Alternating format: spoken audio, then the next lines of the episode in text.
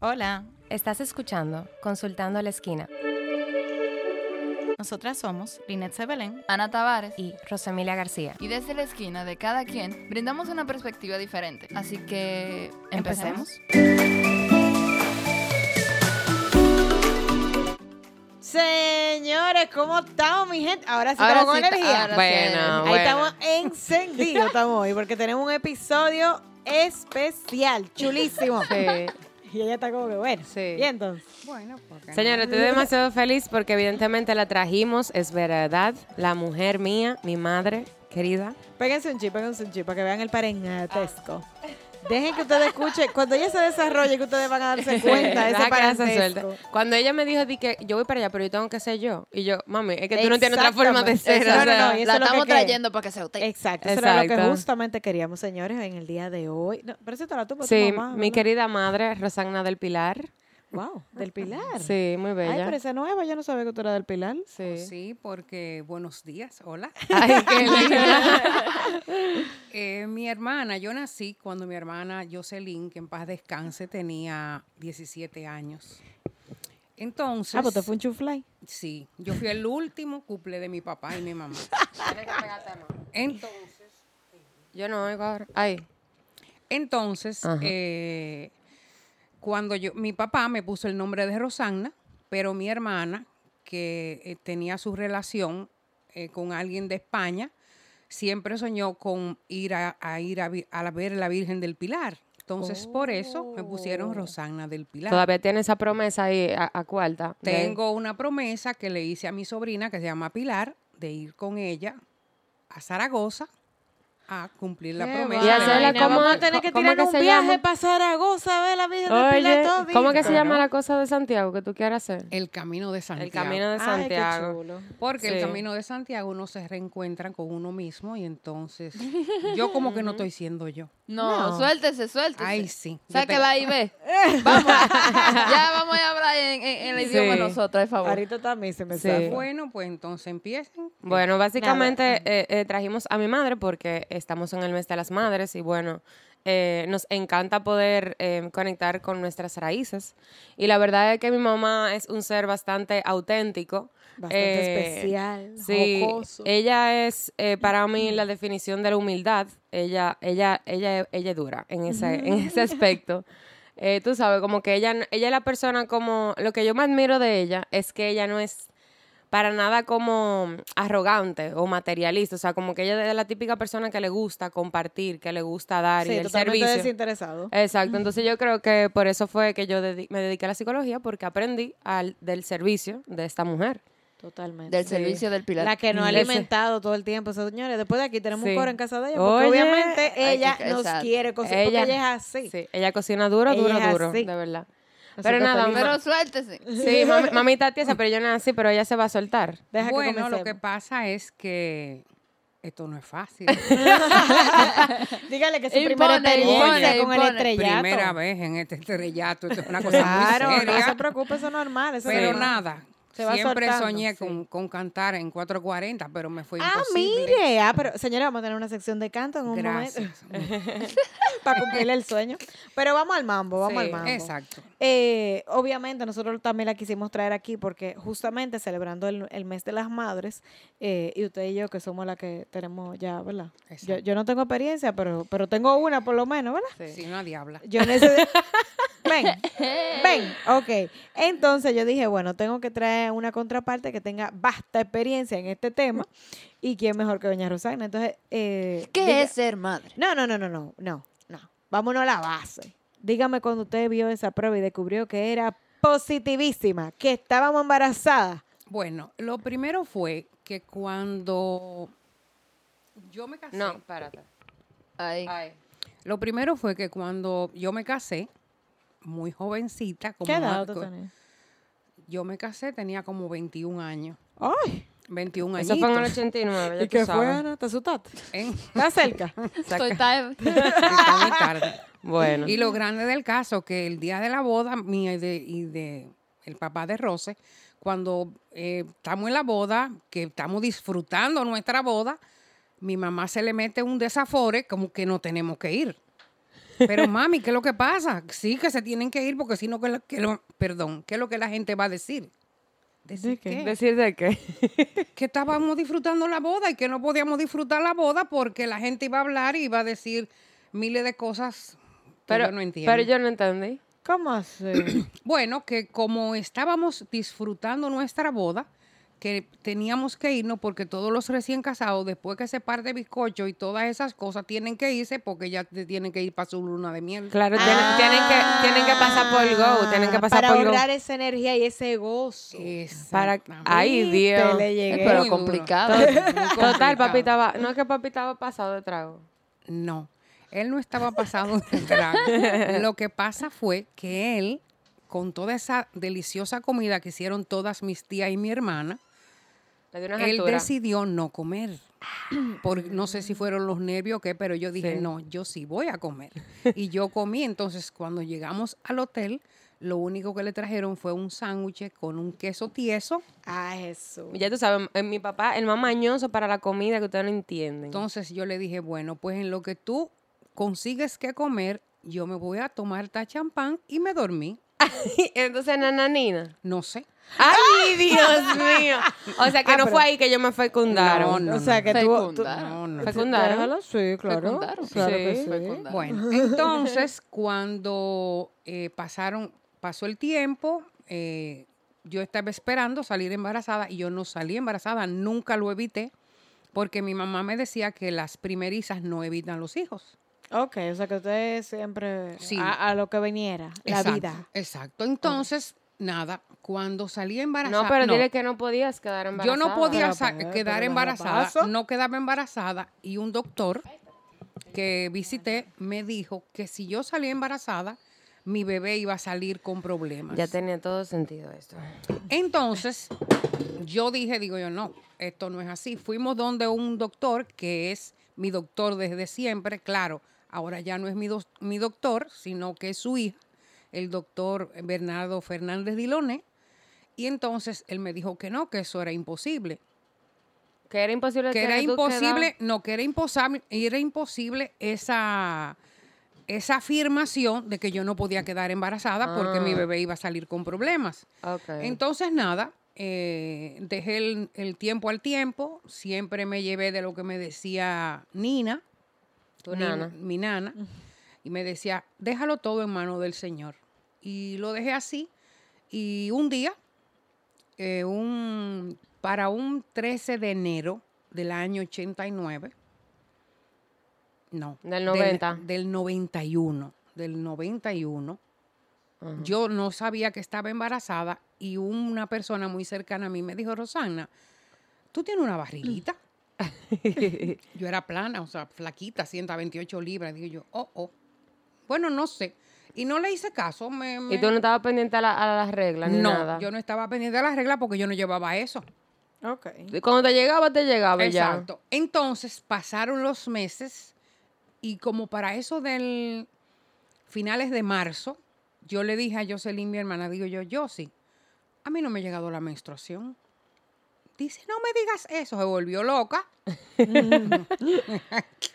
y entonces me hicieron una prueba de sangre y una señora mayor me dijo en el laboratorio, sin saber nada, me dijo que tenga buen parto. RDH. Sí. Ah, pero eso fue. Entonces, de ahí, en la tarde, confirmamos que ahí estaba La pequeña Roste. la pequeña Rosemilia. Mi Sifu. Sí. Qué bien. Luego pasaron los, los meses, me- mis hermanos que vivían en los Estados Unidos me mandaron a buscar, me fui para Nueva York, me hicieron un baby shower, parecía una manzana. ¿Verdad? Redondita. Lo único que me dio fue acidez, después no me dio más nada. O sea, fue un embarazo tranquilo. Sí, un embarazo Gracias muy tranquilo. Yo no supe de nada, de nada.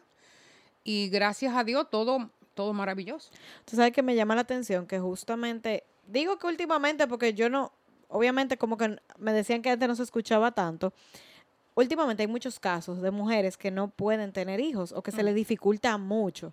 Y usted que pasó por esa, vamos a decir, por ese tiempo en donde incluso le habían dicho como que no iba a tener, a poder tener, ¿cuáles fueron esas cosas que le vinieron a la cabeza? ¿Cómo se sent- o sea, cómo fue ese proceso? Bueno, eh, al principio decía, ¿por qué yo no puedo tener si yo tengo todo, o sea, todos mis órganos están bien? Claro. Y Alberto, mi esposo, ya había tenido un, un hijo de una relación anterior. Sí. Y, y el niño nació normal. Entonces yo decía, esto no puede ser. Entonces yo entiendo que nada, eh, le dejé el tiempo al tiempo, claro. eh, antes eh, habían como menos, menos cosas. Uno comía como más sano, es lo que yo entiendo. Sí.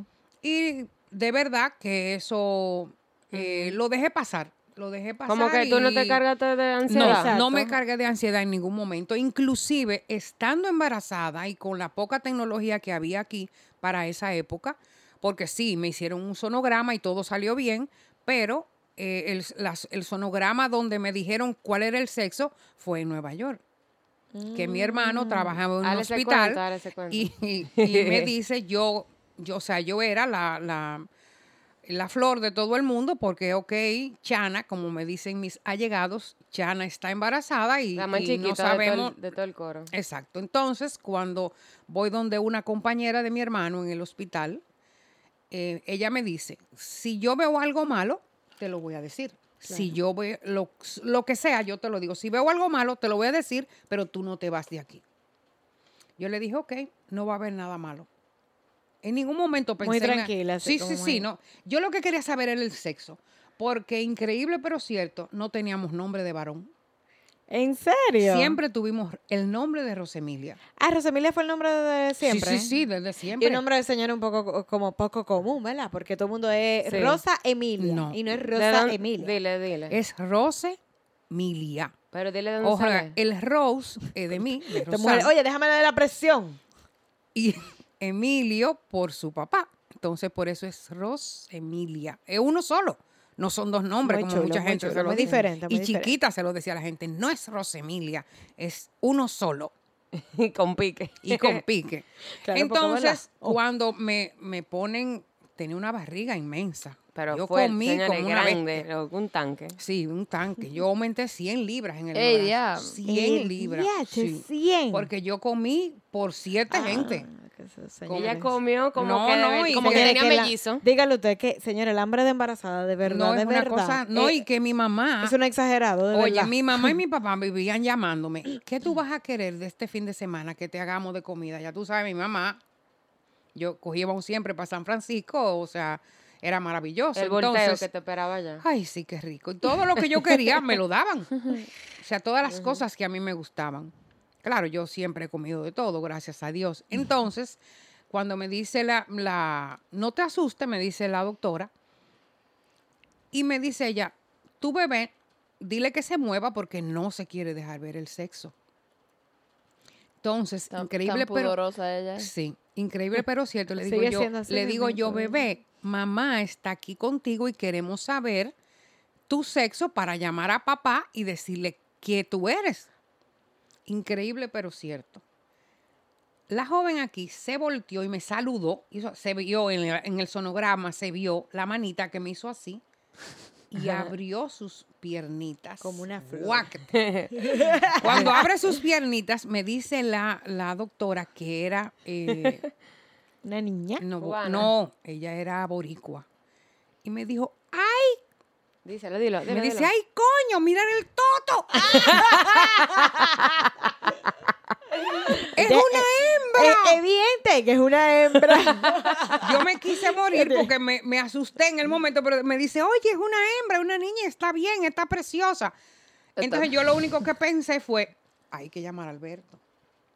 Porque Ese se puso loco aquí. Exacto. Se pusieron locos, vinieron los celos de los, de los demás nietos, de mi mamá, de Checha, y así por el estilo. Y por ende, la familia entera de ambas partes estaban felices porque Rosemilia vendría siendo no solamente la nieta, sino casi la bisnieta de sus abuelos, con excepción de mi Ah, mamá, que era muy joven. Claro. Porque mi papá me llevaba muchos años. O sea, cuando yo nací, mi papá tenía cincuenta y pico de años.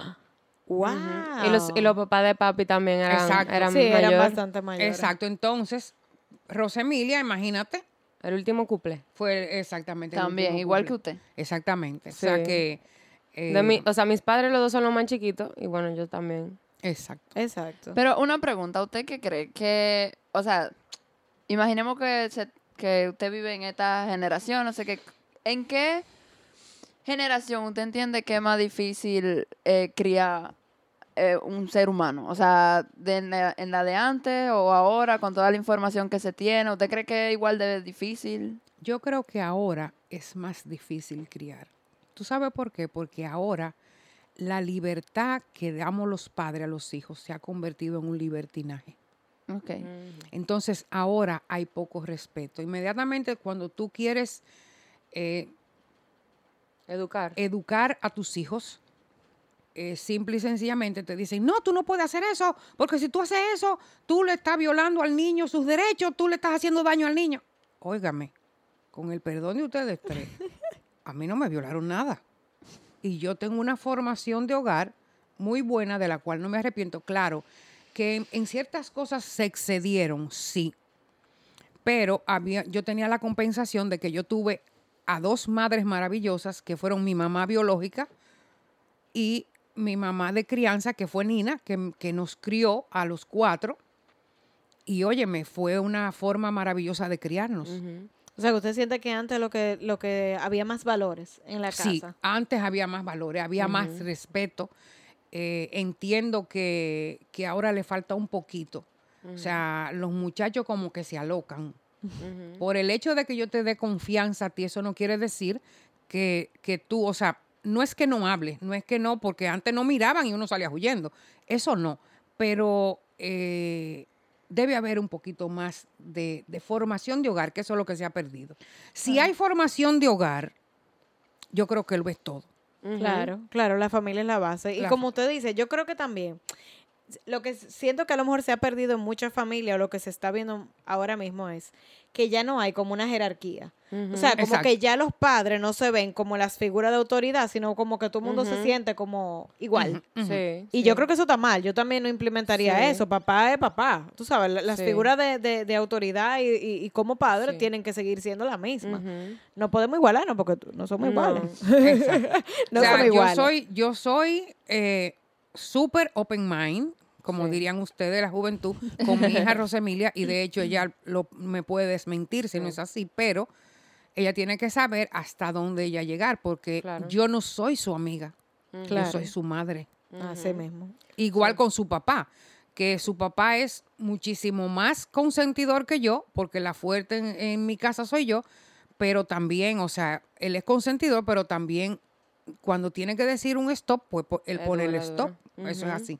Sí, y yo, yo lo veo mucho en el colegio, en verdad, esa falta de respeto a la autoridad. O sea, eh, por ejemplo, la directora va conmigo a hacer una intervención en un aula de niños de 8 o 9 años y se ponen de tú a tú Exacto. con la directora. O sea, yo no, no, no. O sea, me frustra mucho, tú sabes, porque nuestra generación, gracias a Dios, todavía se mantenía con ese respeto. Por ejemplo, yo no me atrevo a decirle di que tú a una gente eh, a- mayor. Sí, O sea, yo todavía incluso figura de autoridad, in- sin importar la edad, yo le digo usted. Usted, usted, tú sabes, como que ese tipo de cosas a mí me raya mucho, como por ejemplo a la, los niños que tú ves, cómo se dirigen a, a los mayores, como así, tu- tuteándolo. Ajá. Y yo me quedo como que, Y es sentido de respeto, no de miedo, porque muchas veces, por ejemplo, yo sí me crié en un colegio que era muy tradicional y, y católico, y la figura del director se veía como la figura de miedo. Yo tampoco vendo esa idea y eso está súper mal. A mí no me interesa porque yo no, yo ni respiraba al lado de ese hombre, señores. Yo me moría cuando yo veía a ese hombre, porque era una figura que daba miedo, Sí, sí. daba miedo, era, era, era horrible. Eh, y, y se confunde mucho esa parte de- del respeto con el miedo. Y no es miedo. eh, eh, lo que yo quiero que tú respetes, que tú sepas hasta dónde. sí, De que hay, hay límites, como usted dice. Y esa es la base de, de toda familia. La familia es la base de todos esos valores y las réplicas que nosotros hacemos en la sociedad. Siempre tenemos cabida para mejorar. Claro. Porque obviamente cuando si Rosemilia llega a tener su familia y, y va a emprender ciertas cosas, hay muchísimas cosas que yo sé que ella agradece de su familia y hay muchas otras cosas que a lo mejor sí va a cambiarlas, va, Sí. va a implementar cosas nuevas como familia, Así es. nuevos Exacto, patrones. exacto. Y está súper bien. Y volviendo a, a sus inicios, cuénteme, porque para mí ese primer año de ser madre fue como fuerte. Dígame, dígame ahora, entonces, Rosana No. madre, cuando empieza con esta muchacha. No, el primer año retos fue... hubo? Exacto. No, no, no, no, yo no tuve ningún reto porque a mí me sobreprotegieron Ese fue el reto. Mi hermana, o sea, a mí me sobreprotegió mi hermana Jocelyn, que para ella, su sobrina Rosemilia era su todo. Eh, me sobreprotegieron la familia de mi esposo. O sea, vamos a decir que tu hermana te llevaba 16 años. Exacto. Sí, ya lo ah, exacto. ya lo digo. Entonces, eh, me sobrepro- todo el mundo me sobreprotegía y por, por ende sobreprotegían a Rosemilia también. Ok. Eh, Léase, eso, eso no trae buena consecuencia. Eso le iba a preguntar. ¿Y- ¿Y No. se sintió un poco como, Abrumada. como Sí, sí, sí. o sí, sí. invalidada? Porque Bueno, muchas Cuestio- veces. Cuestionada, cuestionada. Muchas veces, eh, cuando yo tenía que ejercer mi rol de madre para, no para castigar, sino para corregir, me salían 10 gente. Claro. Sí. Entonces, un día le dije a alguien, y lo vivo y lo voy a decir toda mi vida, nadie puede querer a Rosemilia más que yo.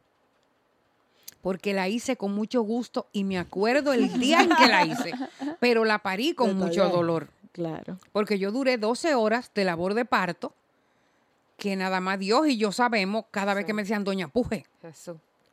Dios mío. Entonces ella decidió no salir, sino en ponérseme, Encaramarse. encaramárseme debajo de las costillas aquí. Entonces, óyeme, eh, gracias a Dios yo tuve también la oportunidad de poder criar a mi hija en todas, eh, para todas partes. Yo no trabajaba, yo lo único que me dedicaba era a ella. Eh, la llevaba al colegio, o sea, y antes del colegio todo el tiempo era yo todo el tiempo con ella, o sea, yo tenía una persona que me ayudaba, pero todo yo me encargaba todo de, de- de Rosemilia, gracias a Dios, Claro. porque la verdad es que yo no sé cómo yo lo hubiera podido hacer, porque no es fácil, no, No, fue fácil. fácil. Pero después pasaron los años y Pero ese reto cuando venían todo el mundo a cuestionarte tu- tus métodos de Bueno, corrección. cuando venían a cuestionarme, yo le decía, no, no, no. Yo le decía, claro, con respeto, porque tenía que respetar, porque eran personas mayores que yo, y yo le Claro. decía, no, no, no. Espérese un momento, que yo soy la mamá de Rosemilia y yo soy la que sé cómo tengo que educar a mi hija. Pero no fue fácil porque no era una sola persona. Eran 10 gente que Sí, venían. claro. Rosemilia emitía un sonido de llorar. Inmediatamente la gente volaba y llegaba a mi casa inmediatamente, como, como llegaron los SWAT.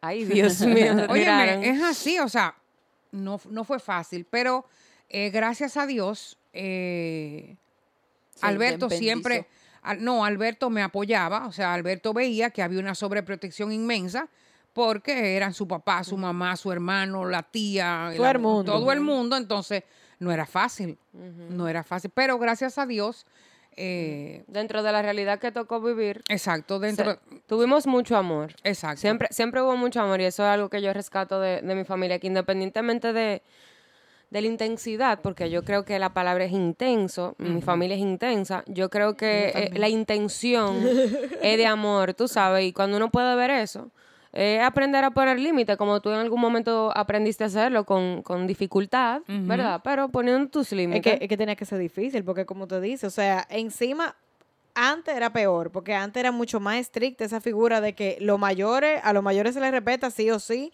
y usted tenía demasiadas figuras que iban por encima.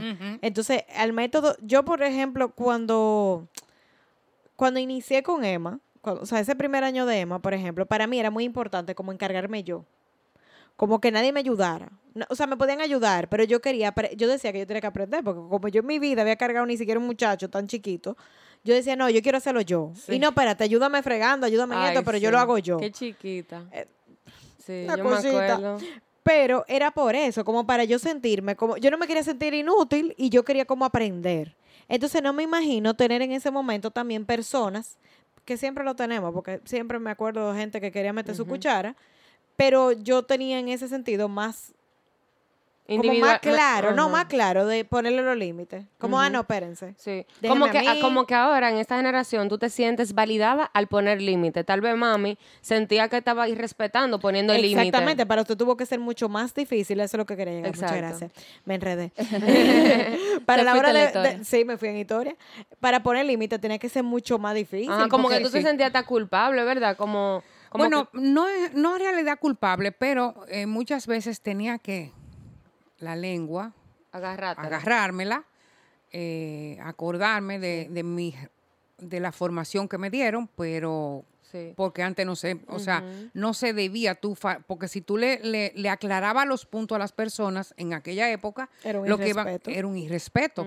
Entonces yo tenía que, yo tenía que respetar que eran los papás de mi esposo, la tía de mi esposo, Su hermana. mi hermana, que era muy intensa, y el hermano de Sí. mi esposo, que también eran muy intensos. Sí. Entonces, eso no fue había fácil. intensidad. por Había un No, intensidad no, por yo- todo- eh, por todo había lado. momentos, había momentos que lo que me daban deseo era ahorcarlo a todos.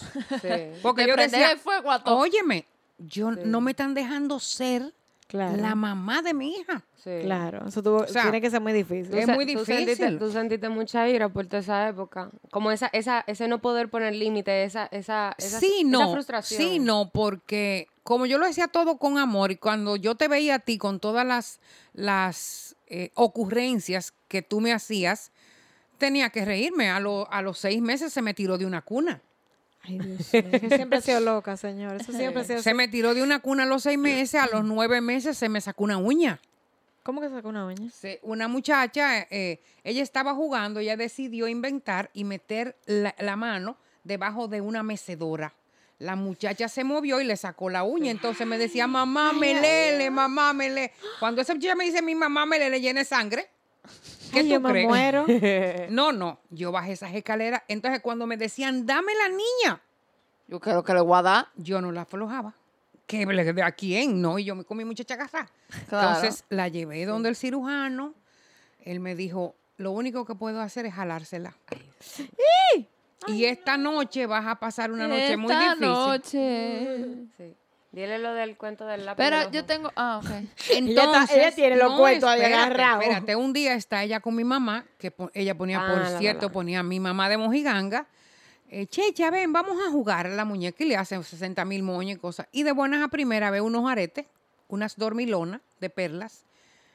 Yo le dije, me paro en la puerta y le digo, oye, no te metas las dormilonas en la boca. Eso puede decirte, métete la dormilona y trágatela. Me la tragué. Se la tragó las dos. No, fue una nada más. O una. Sí. Cuando mami ve las, las do- ve la dormilona y nada más ve una, dice, Rosana, ven. Digo yo, mi edad se tragó la dormilona. Efectivamente, entonces, eso fue otra aventura. ¿Por qué?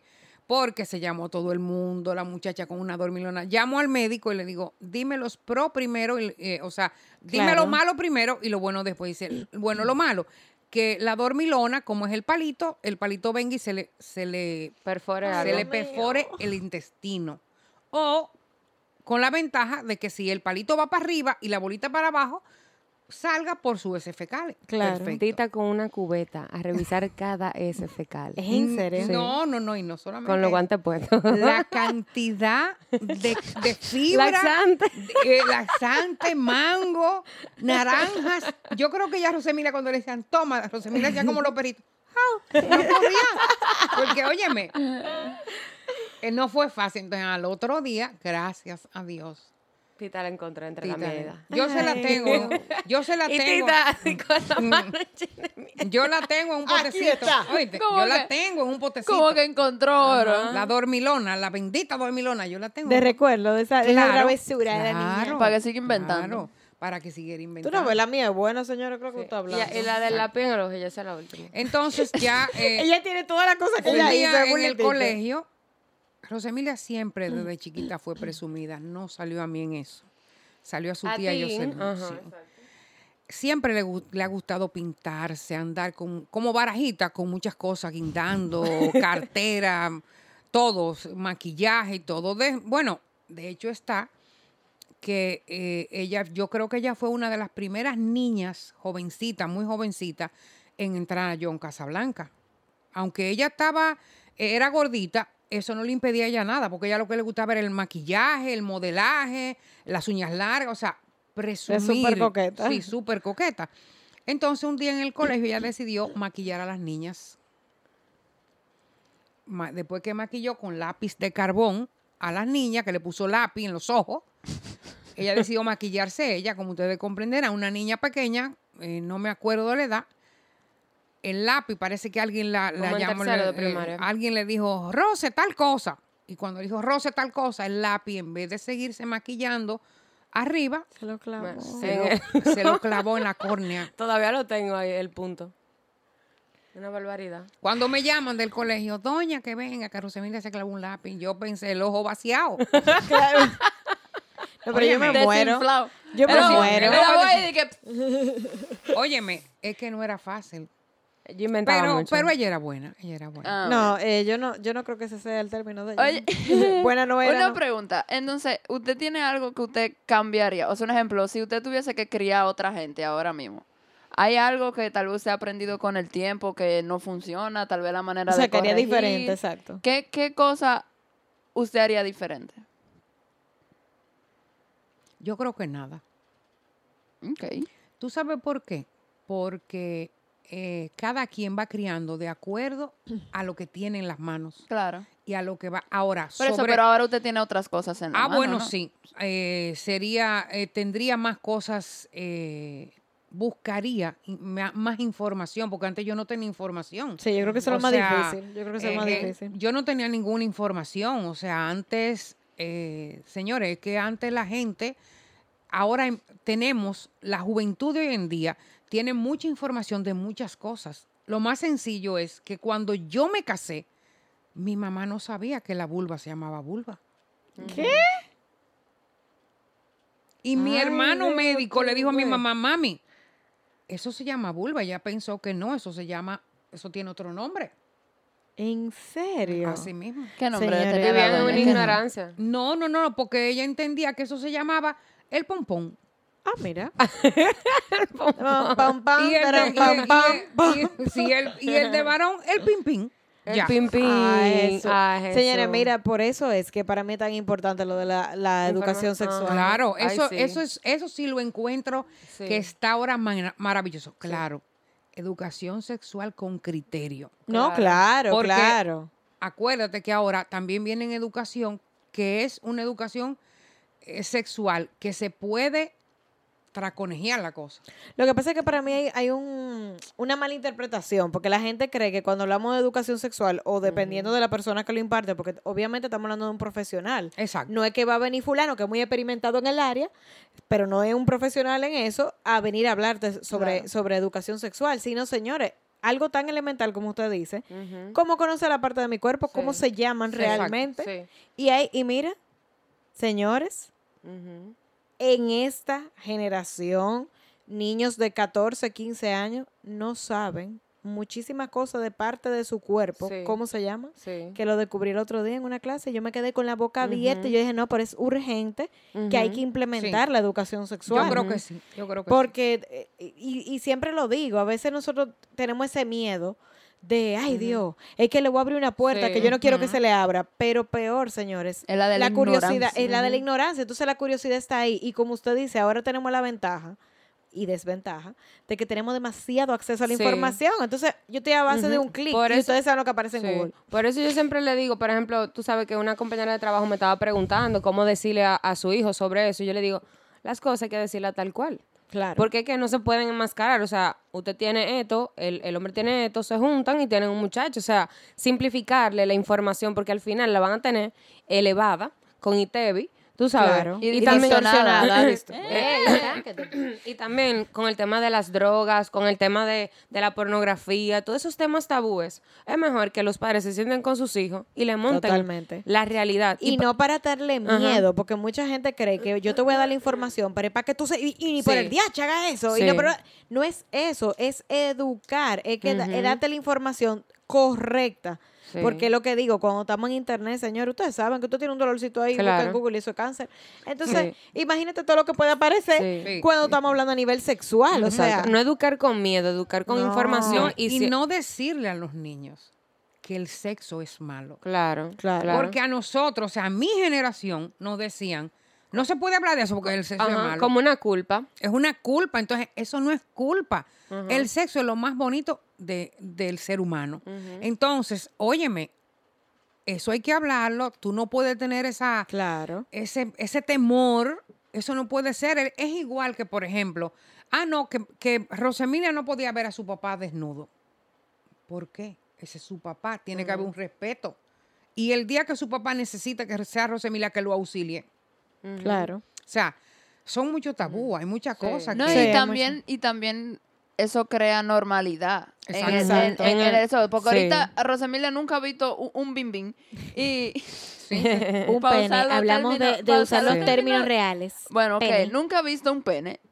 Y ahorita a los 13 años ve un hombre en cuero en, en, Y en se internet y cree que la última Coca-Cola del mundo y o le coge miedo o le coge... eh, Exactamente, eh, eh, exactamente. Amor. el- no, o sea, como ¿Qué que... te iba a decir? O sea, como, como mayor interés. o mayor interés. Una y- y- y- idealización de, de lo que es. Claro, hay gente que se... Ujú. Hay, de y- todo en este mundo. Ahorita Rosemilia se vuelve loca y, y, y, y se obsesiona. Ni siquiera la gran cosa. Y se obsesiona y empieza a, a, a, a ver hombre en cuero en la calle. Ah, Exactamente, y se desacata entonces, porque acuérdate que cuando te, te- algo te lo Te prohíben, privan, ajá. Claro. Más Cuando te- curiosidad te, da, te da más privacidad. Entonces, cuando es un niño, el niño lo que quiere es experimentar. Curiosidad. Curiosidad.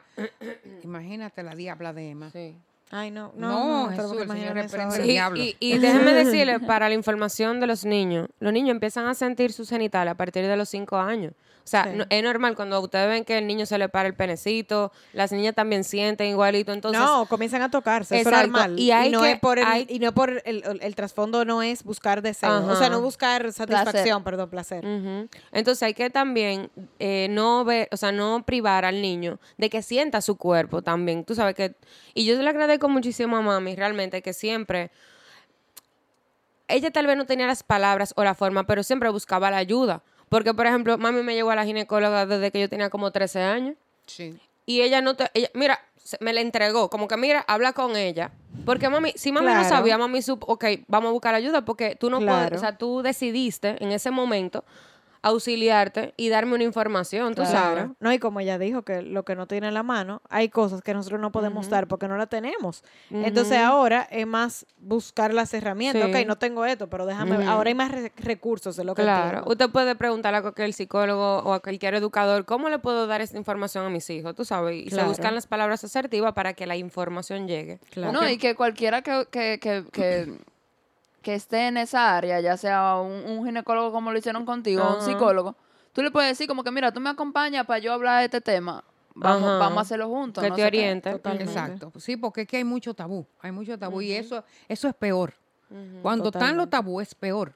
Porque entonces viene una persona que no tiene una información buena, que al contrario, lo que es un pervertido, un Claro. degenerado. Un pedófilo de eso. Entonces es peor. Entonces ahí sí es verdad que yo me convierto en una cosa mala porque, sí, sí, Sí. porque, Claro. óyeme, eh, uno tiene que, no es que tú sobreprotejas a tus hijos, es que tú tienes, tú no sabes las intenciones que tiene el otro. Claro, totalmente, totalmente cierto. Y venga acá, la típica pregunta de cómo dicen que los hijos cambian a uno. ¿Usted siente que cuando usted fue madre sintió un cambio importante? ¿Hubo algo? Un antes y un Yo- después de Rosana. No, yo fui cambiando con los años porque yo era muy psicorrígida conmigo misma hasta hace unos años atrás. Háblale que tú fuiste para donde Salvador. Eh, yo unos años Oye, atrás. llámala suave la doña. No, no, pero yo suave. unos años atrás, yo entendí que mi, esa psicorrigidez que ejerció mi, mi, mi, mi mamá, no, mi papá en nosotros, yo no podía seguir teniéndola, que yo tenía que dejar soltar, que yo tenía que ser yo. Y yo tenía que ser una mamá que me recordaran el día que yo no esté eh, con cariño, no con miedo. Muy bien. Entonces, luego de eso, eh, también eh, fui cediendo a muchas cosas, pero también eh, he ido a donde Salvador, que es excelente psicólogo, maravilloso para mí, porque me ayudó muchísimo en muchas un cosas episodio con Salvador, pueden ir a buscar. en muchas cosas que yo, óyeme, que yo no sabía, que yo necesitaba de su apoyo. Y la verdad es que yo quiero a Salvador como si fuera un amigo mío. Y mire O que sea- yo de verdad la felicito porque para su generación, en general, es muy difícil aceptar lo de buscar ayuda psicológica. Como que para, para ustedes eso es otro tabú, para mí en, esa edad. Cuando tú le hablas a una persona de esa generación, a lo mejor de buscar un psicólogo, más fácil yo te voy a un médico que un psicólogo, porque Exacto. no, pero Los yo no estoy loco. Yo no estoy loca, yo no estoy pasando por nada. Y, y todo a tiempo. Eso fue a tiempo. Sí, Aunque sí, fue eso- hace unos Sí. años atrás. y eso- me- me- o sea, a mí, me, a mí me costó empujarlos a que fueran. Igual yo siento que el mismo hecho de yo, de ellos ver el cambio en mí, porque yo también era muy dura. Y, eh, o sea, yo también tratar de comunicarme desde un lugar diferente, ellos vieron como que, yo le dije, bueno, eso es con Salvador que yo le he aprendido. Tú sabes, Claro. y ellos mismos dijeron como que, bueno, no nos estábamos entendiendo, tú sabes. Y yo le dije, yo necesito, por favor, que ustedes vayan para que podamos tener esta comunicación desde otro lugar, porque al final nos amamos. claro. Pero este amor necesita, eh, tú sabes, como un poquito de, de ajustes. Yo me río porque recordándome que cuando Rosemilia se iba a ir a, a hacer su maestría para, para Barcelona, ella no al- quería y no quería. O sea, estaba como en esa disyuntiva. Y un día viene y me dice, mami, es que eso eres tú que quieres que yo me vaya para Barcelona. Yo no me quiero ir para Barcelona. Yo tenía, yo tenía un apego ahí. Y yo le, yo le dije, digo yo, en el día de mañana me vas a agradecer Y se lo agradezco. Oye, toda tu vida y, y yo creo que algo más, te va a faltar tiempo para que tú me, me Y efectivamente, yo creo que me lo agradece hoy día. Claro, oye que sí, que. Tú no ves que se quiere ir para allá. Tiene, tiene un pie loca por, por ir Yo- para yo allá. no- Bueno, me ella, ella nada más no. La mamá también. Bueno, y, y la amiga Ay, también. no, yo creo que la mesa, tranquila. Sí. Yo no sé por qué que tú no te has ido, mija, porque yo con todos esos papeles de para allá. Ardía, esos papeles ardía. ¿verdad? Ay, ay, ay. Señores, pueden escribirle a Ana en privado para que se motive. Pues hombre, la nena aquí es española y no dice nada. No, Dios. Vale. Y usted entonces, mira que realmente es algo sumamente positivo, el hecho de que usted le dio la facilidad para algo que iba a incentivar su, incentivar su independencia. Mira que los papás siempre queremos como tener a los muchachos Mira, aquí, yo eso quería, duro. yo que siempre pensé, yo me fui a estudiar con AFS. Yo soy una Un saludito a ex FS.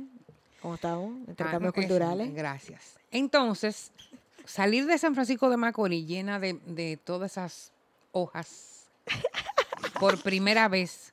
Sin De esos matorrales. Yo no hablaba nada de inglés. Yo duré tres meses muda. Allá en Estados Unidos. Are you hungry? No. Y yo me estaba muriendo del hambre. Are you tired? No. Entonces, óyeme, no es fácil. Entonces yo decidí que yo, que mi hija, yo no quería que Rosemilia pasara por esa situación que yo pasé, que fue muy dolorosa porque yo estaba sumamente apegada. O sea, a mí me tenían súper, súper, súper protegida. Claro. O sea, mi papá, mi mamá, Nina, mis hermanos, o sea, era una cosa ¿Y tus increíble. tíos? ¿Y mis tíos, porque mi familia es muy grande. Gracias a Dios, o sea, todo el mundo, porque yo era, yo fui la la, nieta más pequeña de parte de mi papá y las y la penúltima nieta más pequeña de mi mamá, o sea, por el lado de mi mamá. Entonces, óyeme, eso no fue fácil. Entonces, yo quería que Rosemilia se, se rompiera ese lazo que había entre nosotros dos con ella, porque nosotros, yo lo admito, la sobreprotegíamos demasiado. Todavía. Todavía nos cuesta. Claro. Cuando no me llama, se lo digo de verdad, cuando no me llama, tiene la edad que tiene y cuando no me llama, yo no la llamo porque yo le respeto su espacio. Yo soy muy orgullosa. Yo Señora, pero yo la llamo como tres veces al día. Es una Sí, cosa pero fija. cuando ya veo que es muy tarde y no me llama, óyeme, yo digo, señor, tome el control porque yo no puedo. Pero yo no la voy a molestar porque no vayan a decir, coño, Sí. tu mamá llamándote. Sí. Si tú eres una vieja. O sea, no es que yo quiera, es que eso es, óyeme, yo creo que todos los padres somos así. Claro que sí. El padre que no sea así es un sinvergüenza. un sinvergüenza y un insípido alocado. Ay, Lo que pasa, no, y yo entiendo que realmente, obviamente ya en la adolescencia y adultez es diferente, pero, o sea, es más. Porque ahora tienen cierta independencia que tú tienes que, como usted dice, de que bueno, yo le respeto su espacio y le respeto su, su vida, pero no quita la preocupación, no quita, por eso yo valido mucho, yo siempre la valido mucho, no se apure, pero le puede decir a ella, porque yo sé yo sí, yo soy de la que da demasiada información. Yo me paso de dar información. Yo a mami le aviso, o sea, yo era de la que llamaba a mami desde que me levantaba. Yo me iba de fin de semana, yo me levantaba y llamaba a mami. A mitad del día, entonces volví y le escribía. Y después en la noche le hacía un resumen de lo que hicimos. en el- o sea, yo, yo fui muy intensa con mi mamá, era una soy relación. Sí, sí, exacto. Esta niña hay que enseñarle otras cosas. Entonces, eh, pero yo entendía, yo creé ese vínculo porque yo sabía que para ella era como importante tener esa información. Y yo siempre he dicho, oye, que yo por otro lado entiendo, porque no es control. A veces, digo, hay padres que sí es por control, no Sí, quito, sí, no, sí. ojo, no quito, Sí, porque pero- depende de cómo el approach, porque una cosa que yo te diga, no, me tiene que decir dónde está, bla, bla", y yo te diga, ¿y qué te hace ahí? ¿Y por qué tú te-?" Ya ahí es diferente, como la respuesta del otro, pero si es simplemente por tranquilidad, para saber que tú estás bien, yo lo entiendo, yo lo entiendo. O sea, no es, entiendo. es lo que tú dices, no es que nosotros querramos controlar cada paso que tú des, porque una persona ya con la edad que ustedes tienen, no es que nosotros querramos controlar, Y es difícil. es que, mira, cómo se está viviendo la sociedad, la sociedad no, en el mundo entero, con tantos atracos, tantos ladrones, tanto Claro, gente con el diablo metido en la cabeza. Óyeme. Entonces, Claro. te matan, te hacen cualquier cosa y nadie hace nada. Exactamente. No hay consecuencias. es Entonces, Eso no es lo que estamos no hay viviendo. ningún- entonces, óyeme, claro, me van a preguntar, Rosana, ¿y qué tú vas a hacer? No sé. No, o sea, óyeme, espero en Dios que siempre la, me la cuide y que siempre eh, la lleve por el buen camino, pero No, y definitivamente no tenemos el, como padres no tenemos el control no de tenemos lo el que... control exacto, pero yo espero en Dios no verme en una situación así, Claro. porque se me sube esa loma de San Francisco de Macorís y misericordia, Señor. O sea, Dios mío.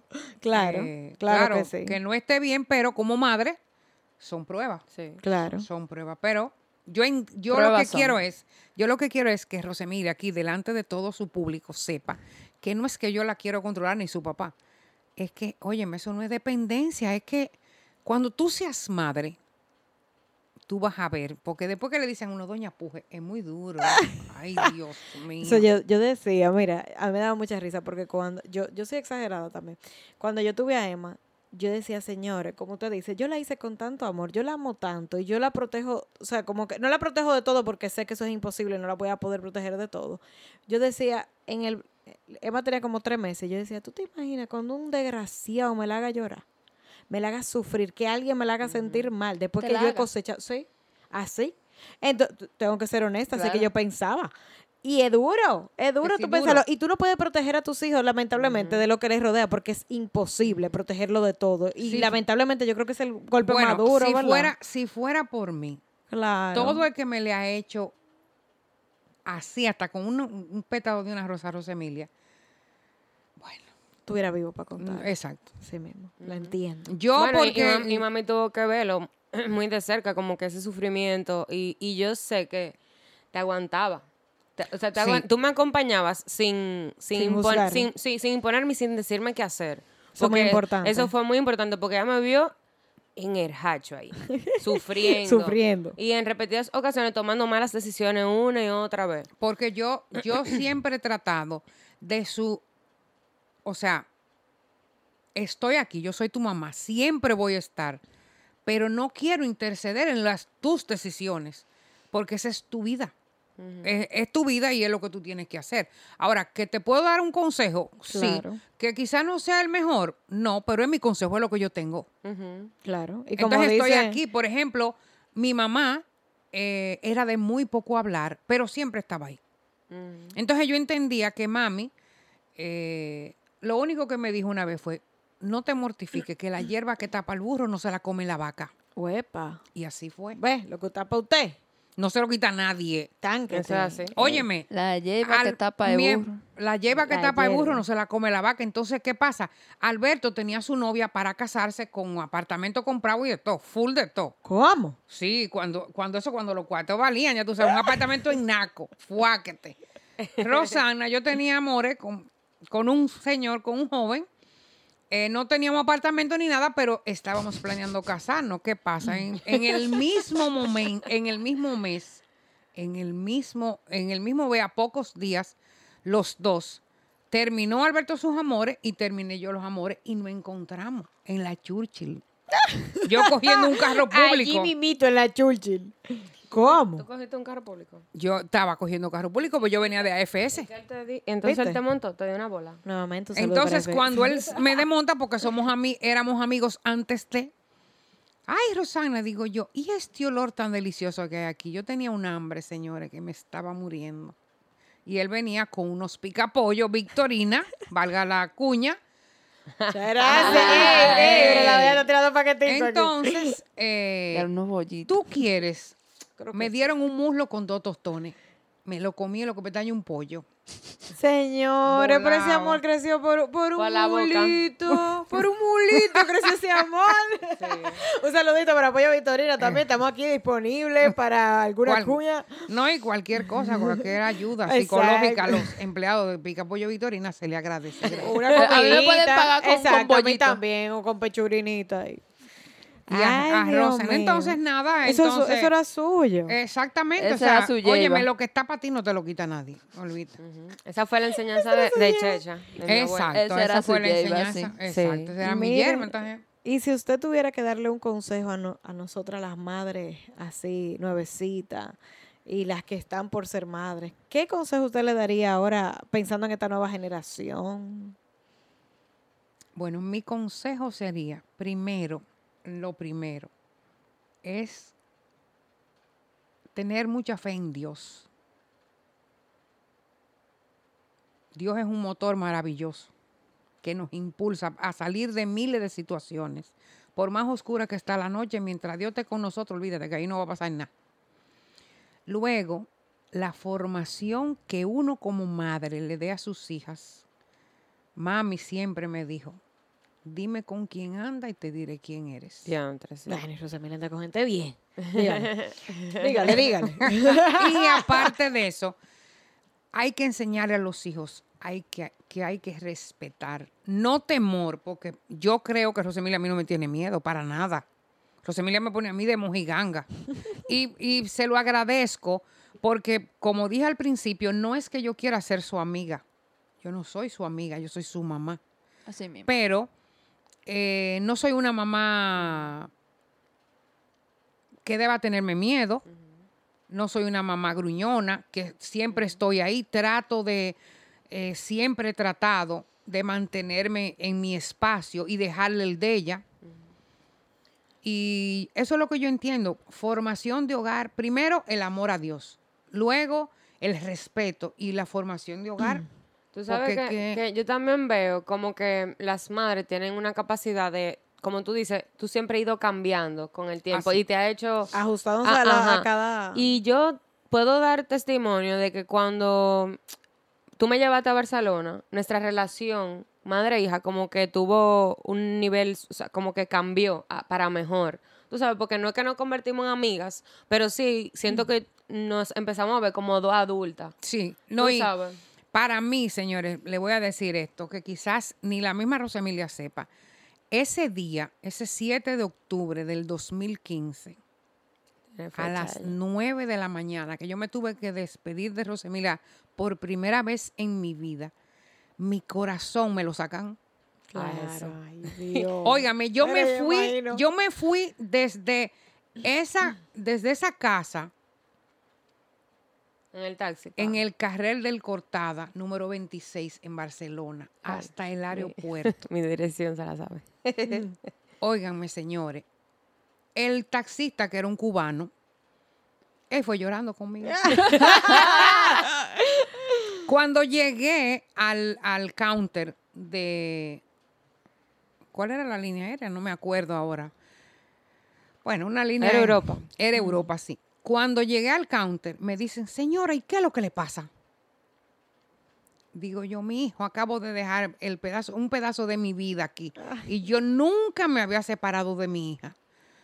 Bueno, fue tanto los llantos que me vieron que me- las maletas que iban repletas, que iban con de todo, lo que ustedes se pueden No imaginar, cobraron el recargo. no me cobraron nada. Y me montaron inmediatamente. Ay, Jesús. Y cuando llegué al avión, que las azafatas me vieron, me dice, señora, ¿qué es lo que a usted le pasa? Digo, yo, ay, mija, cada vez que me decían que qué me pasaba, yo abría la llave, claro. Claro. Yo vine las ocho horas de ese vuelo yo no comí nada, pero las azafatas de Europa me llenaron dos bolsas llenas de comida, porque ya entendían que yo tenía que comer y yo no comía nada. Pero gracias a eso, yo me bebí como botella y media de vino, feliz, encantada de la vida. vino, vino ella en tona. Pues hombre, claro, claro. Y vine con 27 li- libras menos. ¿Cómo? Vine, vine muy guapa, muy maja. Ay, Ella vino con su acento de topa Sí, acá. sí. Dos semanas en España ya. Se montó. Y déjame decirte, después cuando volví, que volví a buscarla, que no fue tan bueno, pero fue bueno, oye, la pasé maravilloso. Me encantó. chulo, de verdad que sí, de verdad que sí. Yo creo, yo creo que fue un gran apoyo, Claro. creo yo. Entonces sí, las madres pueden cambiar, las madres pueden Sí. mejorar su relación con sus hijos. Eh, tú, tú no naciste siendo madre ni tienes un librito para hacerlo. so Yo, yo, creo, yo creo que esa es la parte más importante. Nosotros de verdad que, que ojalá, ojalá y cada hijo viniera con su librito, ¿verdad? De cómo es que tenemos que manejarlo. Pero creo que si algo que tenemos que aprender de, de, de usted es, ojalá yo poder, que Dios me dé esa fortaleza de yo permitir que Emma pase las situaciones que tenga que pasar y que siempre me vea a mí como un apoyo y que a pesar de que a mí me duela cualquier situación que ella vaya a tener que atravesar, yo confiar en el proceso y saber que, como dice el dicho, nadie aprende en cabeza Sí, ajena. totalmente. Pero mientras ella sepa que me tiene a mí cerca, como usted dice, y como sé que así siempre ha sido, eh, confía en el proceso de que, de que siempre.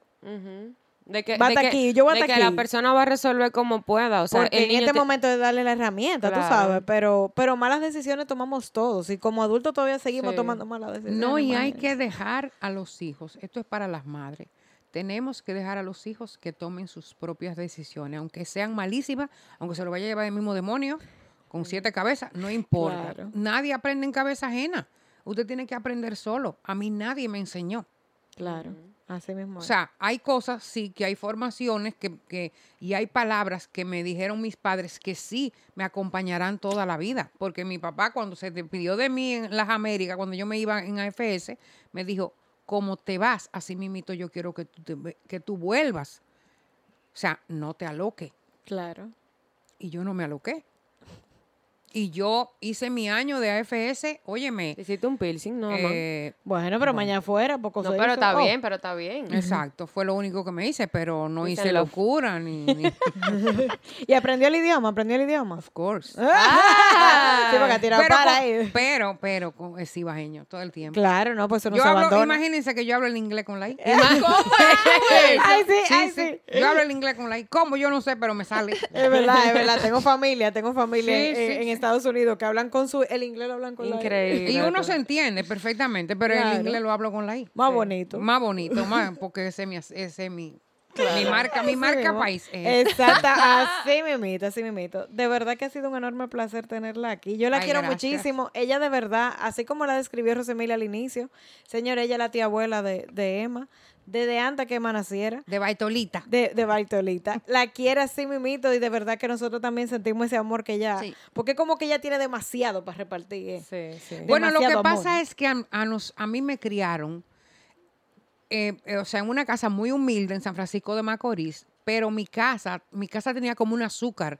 Mi casa siempre estaba abierta. Llegaba Las puertas de mi casa se abrían a las 8 de la mañana y se volvían a cerrar a las 10 de la noche, que era lo habitual. O sea, en mi casa no había ningún problema. El que llegaba comía, o sea, claro, había mucho respeto, porque había que respetar, pero siempre en mi casa hubo mucha gente. Te enseñaron que, que, que el valor está en, en el compartir. Como que si yo tengo algo, si yo tengo algo, no, no, no me lo puedo quedar para mí. O sea, Claro. Y Rosemilia es así mismo, realmente. Si Rosemilia Sí. sacó algo de usted, yo creo que es eso mismo, porque es como desinteresada totalmente. Eh, la caja de, cosas herramientas, la caja que a donde todo el mundo recurre para buscar lo que sea, donde Rosemilia, porque Rosemilia también siempre está dispuesta. Entonces creo que algo que definitivamente lo sacó de usted. Y algo muy bonito y muy Sí. y algo sumamente valioso para Muchas nosotros. gracias, muchas Así que gracias a usted por acompañarnos y gracias a usted por darnos su casa como Sí. siempre, abrirnos la puerta y con tanto amor siempre. Vamos para allá. Y esos mensajitos en Instagram que me encantan, Gabita. Eso, like, eso, like, like, like, like, corazón y corazón. Bueno, vamos a comer rico ahora de mi mamá. Lo Ay, sí, siento, lo público, que ustedes no van a poder comer. Vamos a ver películas feas y, y- porque es fuerte. Vamos a ver películas feas y comer bueno, así que Ya ustedes I'm saben. sorry, le Mami, enviaremos fotico. Gracias por venir, te amo mucho. Y yo a ti. Y con nada, todo muy, mi muy orgullosa de tenerla y, y de parecerme a ella, la verdad que sí. Ay, Ah. qué bonito, qué bonito. Feliz Día de las Madres a todas las madres. Todos los días son su día. Yo siempre digo como que yo no te celebro, digo que un día yo te celebro todos los días, dándote mi amor, mi respeto y, y tratando de, de ser un ejemplo, tú sabes, y de todo lo que ustedes me han enseñado. Nada. Si te gusta este episodio, yo sé que sí, cargadísimo de amor, dale a me gusta, compártelo, activa la campanita y nada. Mándaselo a tu mamá. Sí. Sí. Exacto, porque ¿qué es lo que? y mucho, pero mucho Amor. Oye.